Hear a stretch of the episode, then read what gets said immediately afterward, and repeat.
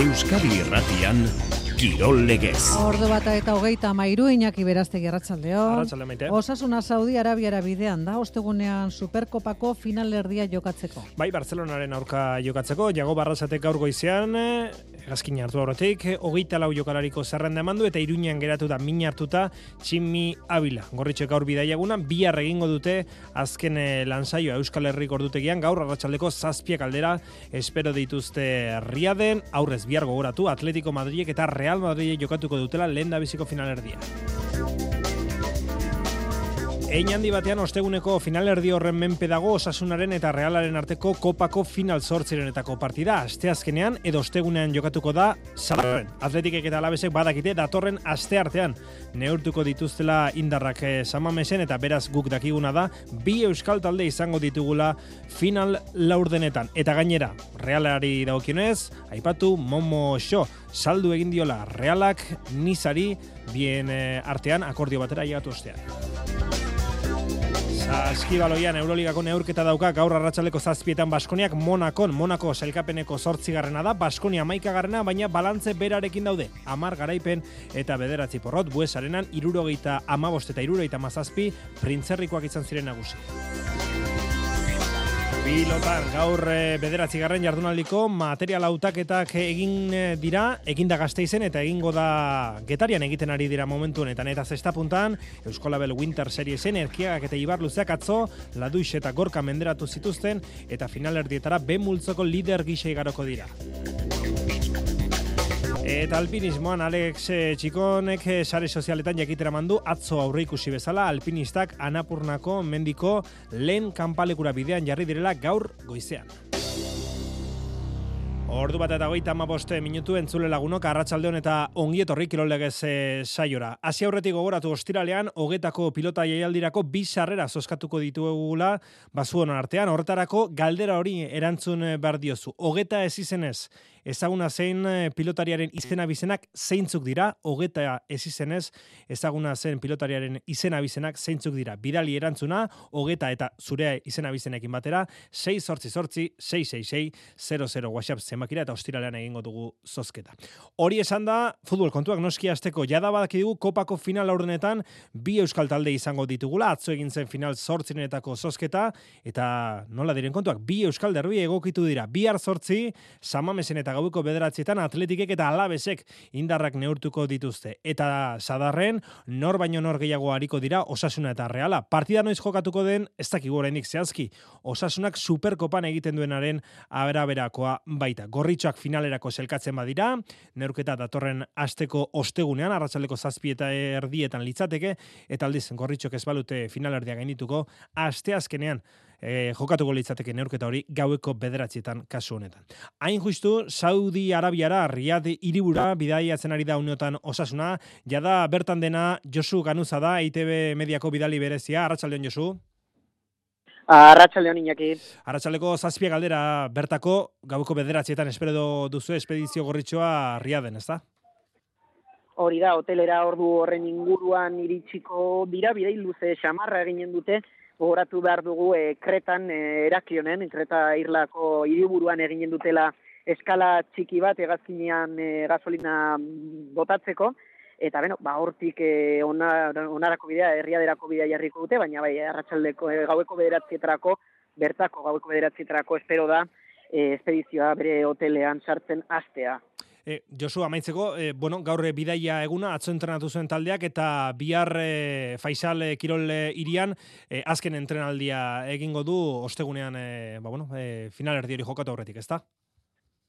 Hori da, gaur atera da e, taldea, titularretan azaldu duzun bezala, tximia bila ez da lehiatuko Barsaren kontra ostegunean, eta bai, estadioaren ondoan, e, alnazer taldearen estadioaren ondoan, badago, e, kiroliri hau eta arratsaldeko zazpietan hau da Euskal Herriko bosta bostaketa lorden aldera taldea entrenatuko da. Abaldez aurretik, e, bueno, ba, jokalariren batekin edo besterekin ere, hitz egiteko aukera izanen du, beraz, e, gure saretan jarraitu gali izango dute guztiek. Riadetik e, berri emaie Josu Ganuza ITB Mediako Bidali Berezia. Eskerrik asko Josu biararte.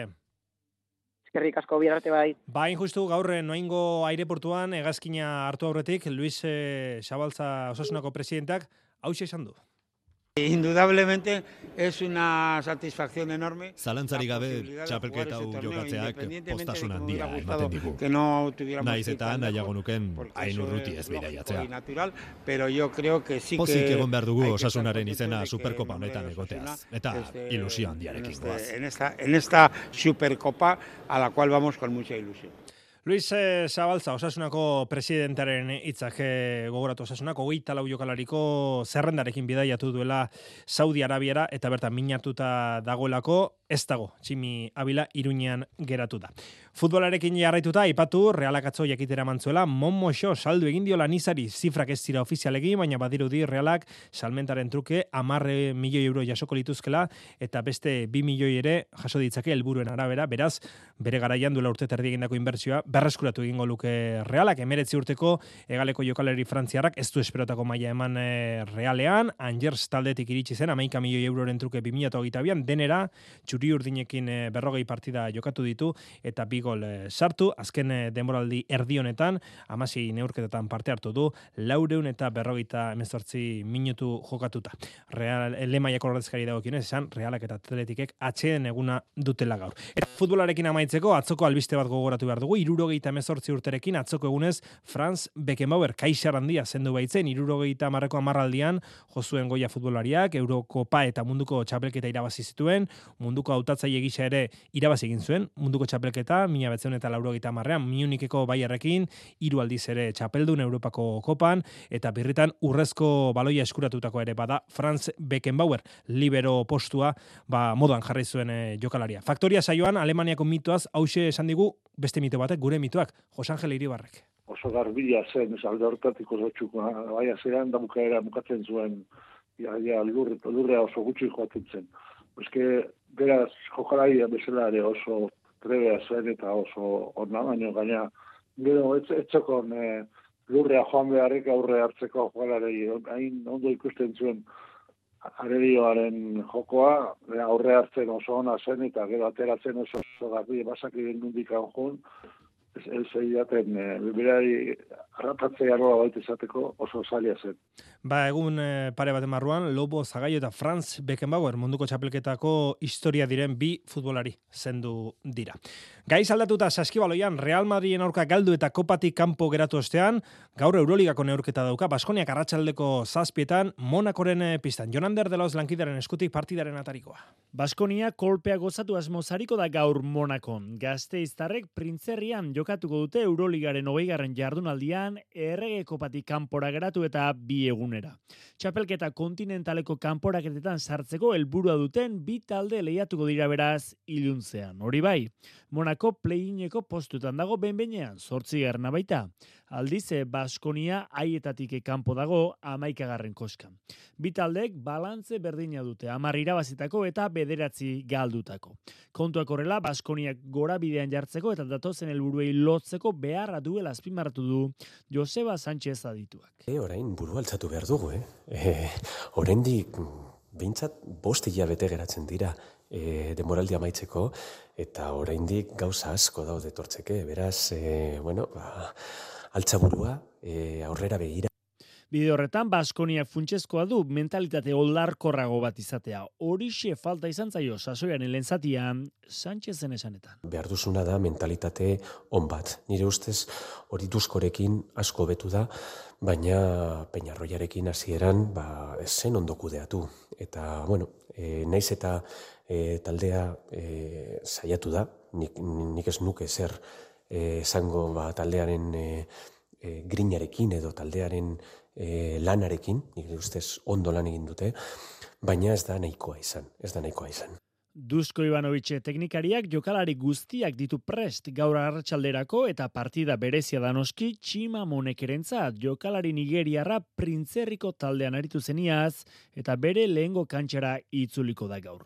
Monakoren eta Baskoniaren arteko neurketa hori arratsaldeko zazpietan hasiko da. Euroligan beste sei neurketa jokatuko dira gaur, zeiterdetan Fenerbahce Partizan, sortzietan Bayer Real Madrid, sortziak eta laurdenetan Panathinaiko Sanadolu Efes eta sortziterdetan beste hiru.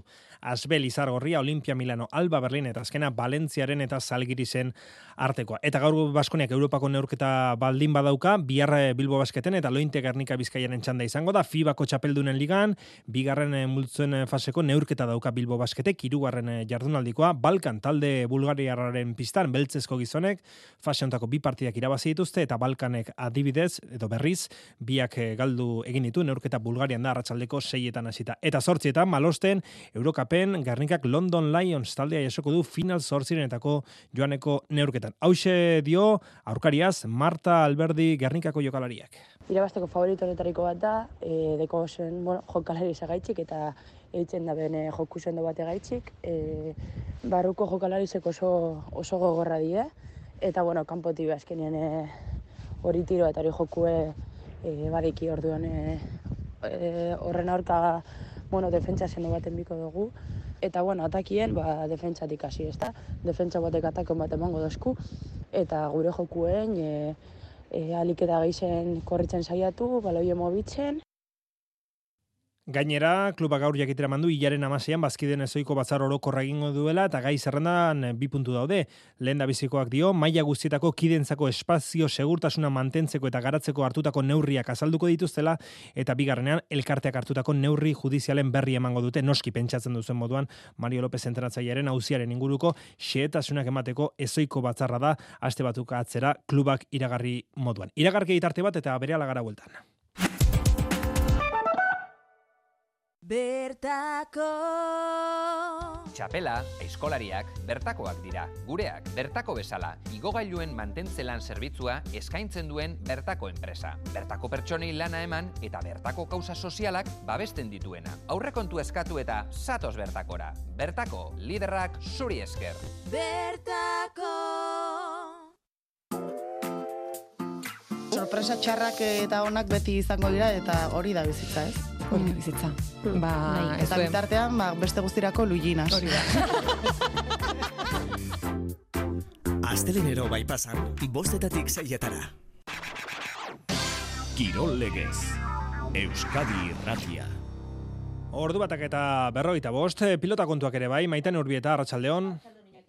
E, ordu bat aterrietan hasi da getariako material hautaketa, baina horrez e, goizean hogetan altuna martija eta etxeberria zabaleta bildu dira, bueno, e, denak ez ezta?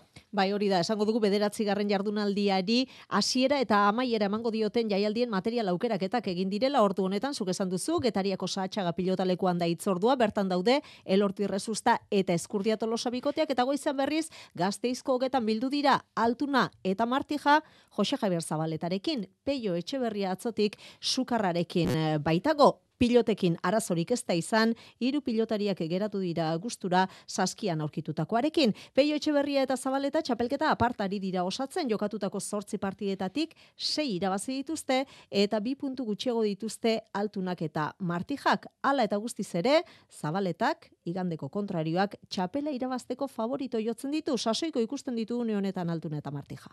Azkeneko lau partidak irabazi dituzte, nik ustute, bueno, konfiantza gainezka dela biak orain, eta, eta bueno, e, bikote niretzat oso arriskutsua, eta, eta bueno, e, txapela gertu ukiko duen bikote bat nire ustez. Igandean puntua irabazita kontrarioekiko aldea murriztuko lukete altunak eta martijak eta horixe izango da helburua hori bai, peio etxeberria eta zabaleta mendean hartuta ere ezingo direla erlaxatu garbi du etxeberriko atzelariak. Ba, egia da irabazten badugu puntu batera jartzen gara eta gauzak ongi jartzen dira, ez? Baina aldi berean bekoak ere ba, oso gertu daude, hor erdiparen gaude eta bekoak ba, hori puntu batera edo bira daude eta galtzen baldin baditugu bi partida jarraian bere ala datoz, orduan, ba, bueno, e, ezin gara relaxatu, egia da irabazten badugu, ba, ongi jartzen garela, eta bueno, pentsatu behar dugu igandeko partiduan, ea partidu bat egiten badugu, eta irabazten badugu, ba, bai, gauzak ongi jarriko dira, baina bueno, ikusiko dugu, ber. Jokin Altuna erakustaldiak ari da ematen bata bestearen atzetik, errege egunean sekulako masterclass eskaini zuen Eibarren ondo osatu da,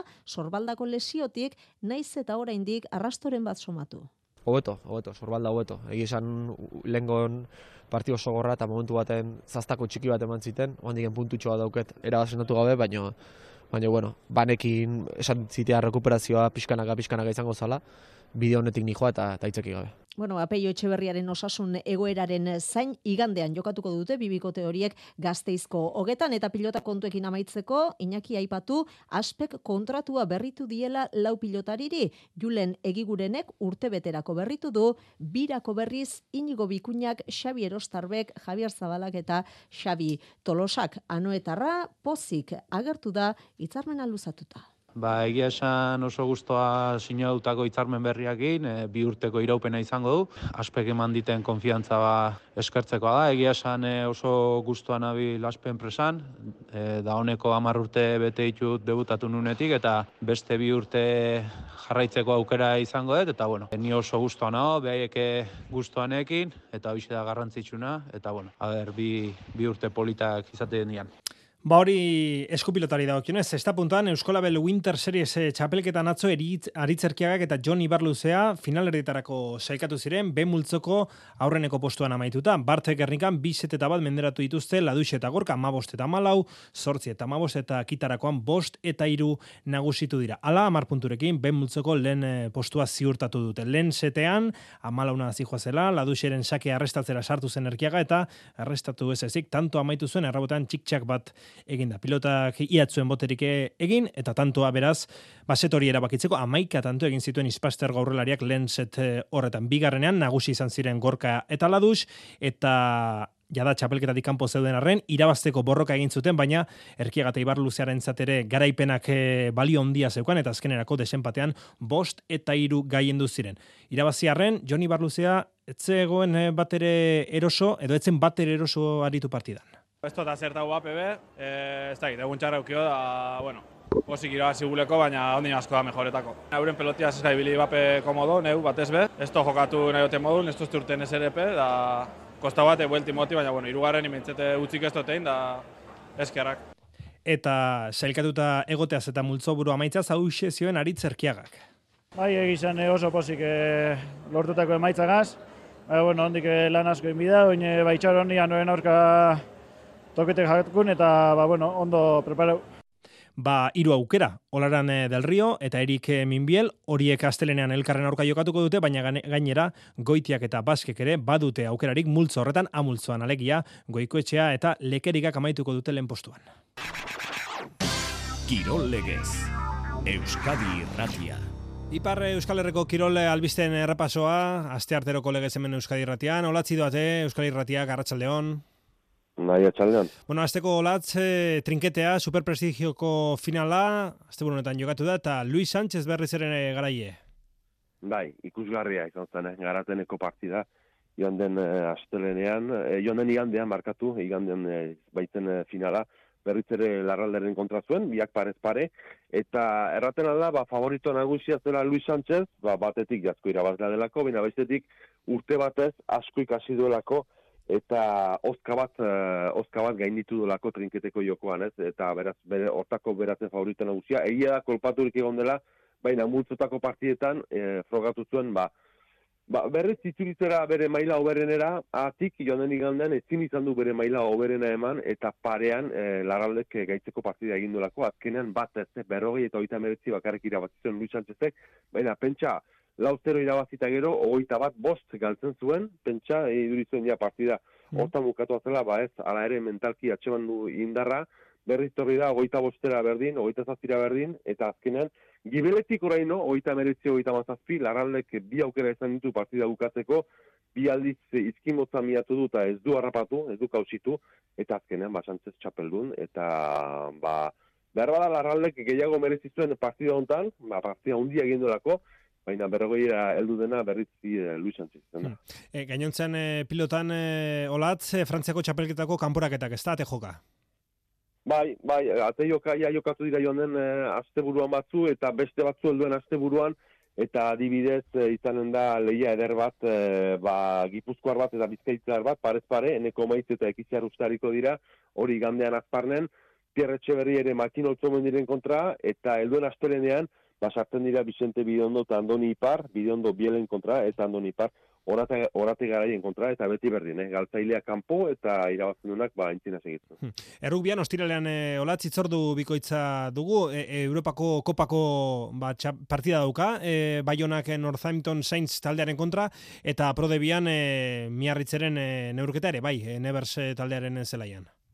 Bai, biak ostiralean. Baionak, e, Baiona saiatuko da guztu txarrorik entzen, joan den aste buruan topa malauean partidu bikaina jokatu zuen bordalen, e, bordale beglen kontra, bordele beglen kontra, eta azkenean batez galdu, azken minutuan galdu partida hori zepena, zeren e, kanpoan irabazi beharra du, eta pentsatzen dut ja ez duela egingo Europako kopaz e, lehentasun bat, eta beraz, eskabat aldea itzula eraziko duela, ostia luntan gainera ma, irabazteko aukera gutxi izanen du Northamptonen baionak, baina prestatu harko du bere oionak zen kontrako partida, topa malako partida iritsiko dena irabete bukaeran. Hori alde batetik, eta miarritzek ere izanen du bere partidoa bera prodebikoa, txapelketakoa, ostiralean, kanpoan, e, iokatuko du, nodegen zelaian, partida gaitza, nodegen taldea handi bat delako orain e, prodebian, eta bereziki miarritze bat krisia handi batean sartua delako, uste dituela sei partidu irabazi gabe lerrokatu dituela, orduan egia da manik zetorri dela ba, trebatzaile gisa, ea laguntza batek hartzera, ea lortzen duen talde hori berriz dinamizatzen eta hmm. berriz garaipenereko bidera ekartzen, baina komplikatu izanen du, e, puntu batek hartzea izateke eta bereziki, ba, bere burua ongi ikustea izango du importantena miarritzek, zeren, ja hasi behar du irabazten, ez da du nahi eh, azken postuetan, edo azken postuetatik urundu nahi badi madu, ja hasi behar du irabazten. Hmm. Ederki, holatzi date Euskal Irratiak eh, gaur zortzir arte. Eta jo. Bazken ba, e, txampa honetan e, txirrendularitza ere aipatu nahi dugu, denboraldia astear da gogoratu Australian, e, hilaren amaseian e, korrituko dela Down Underra, hasiko dela Down Underra, urteko World Tour maiako lehen e, lasterketa.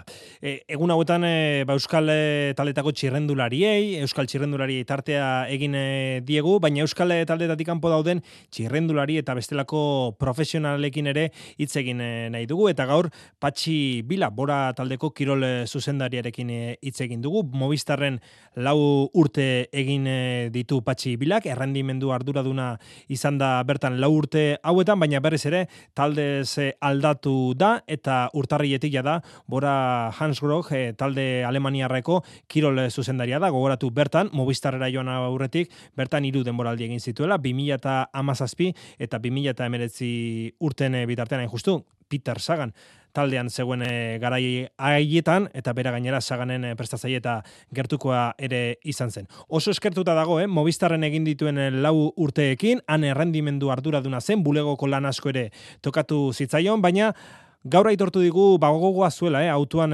ordu gehiago egiteko, alegia, berriz ere autoko kirol zuzendari izateko. Hauxe esan digu horren inguruan, patxi bilak.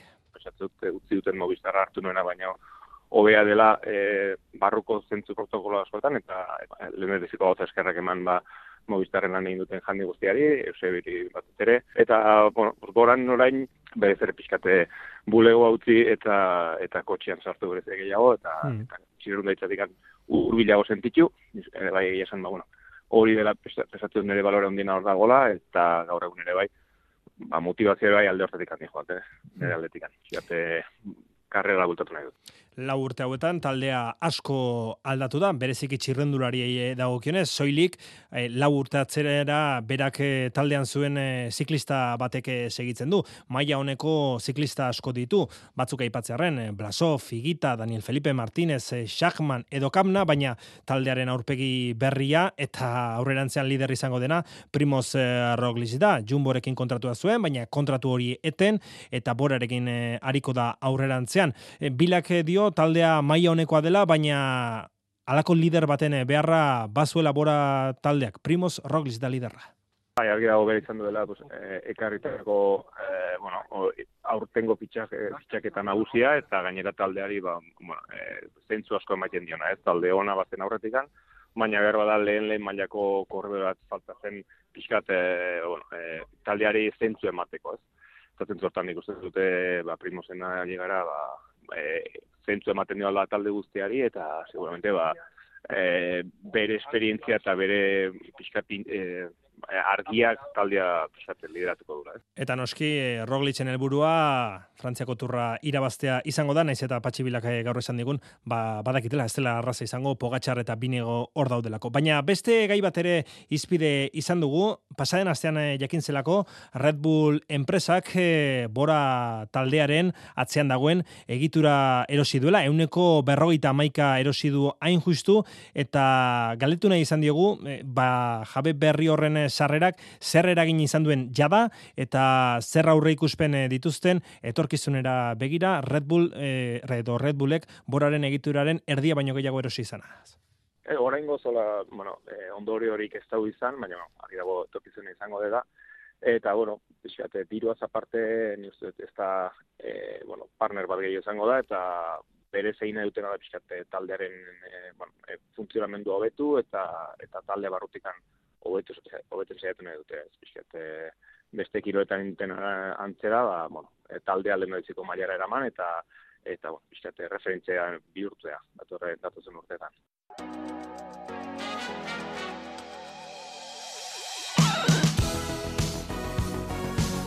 Azken txampa honetan pare bat albiste labur, Dakar ralian laugarren etapa gaur, autoetan Sebastian Loef eta motoetan Nacho Cornejo izan dira garaileak.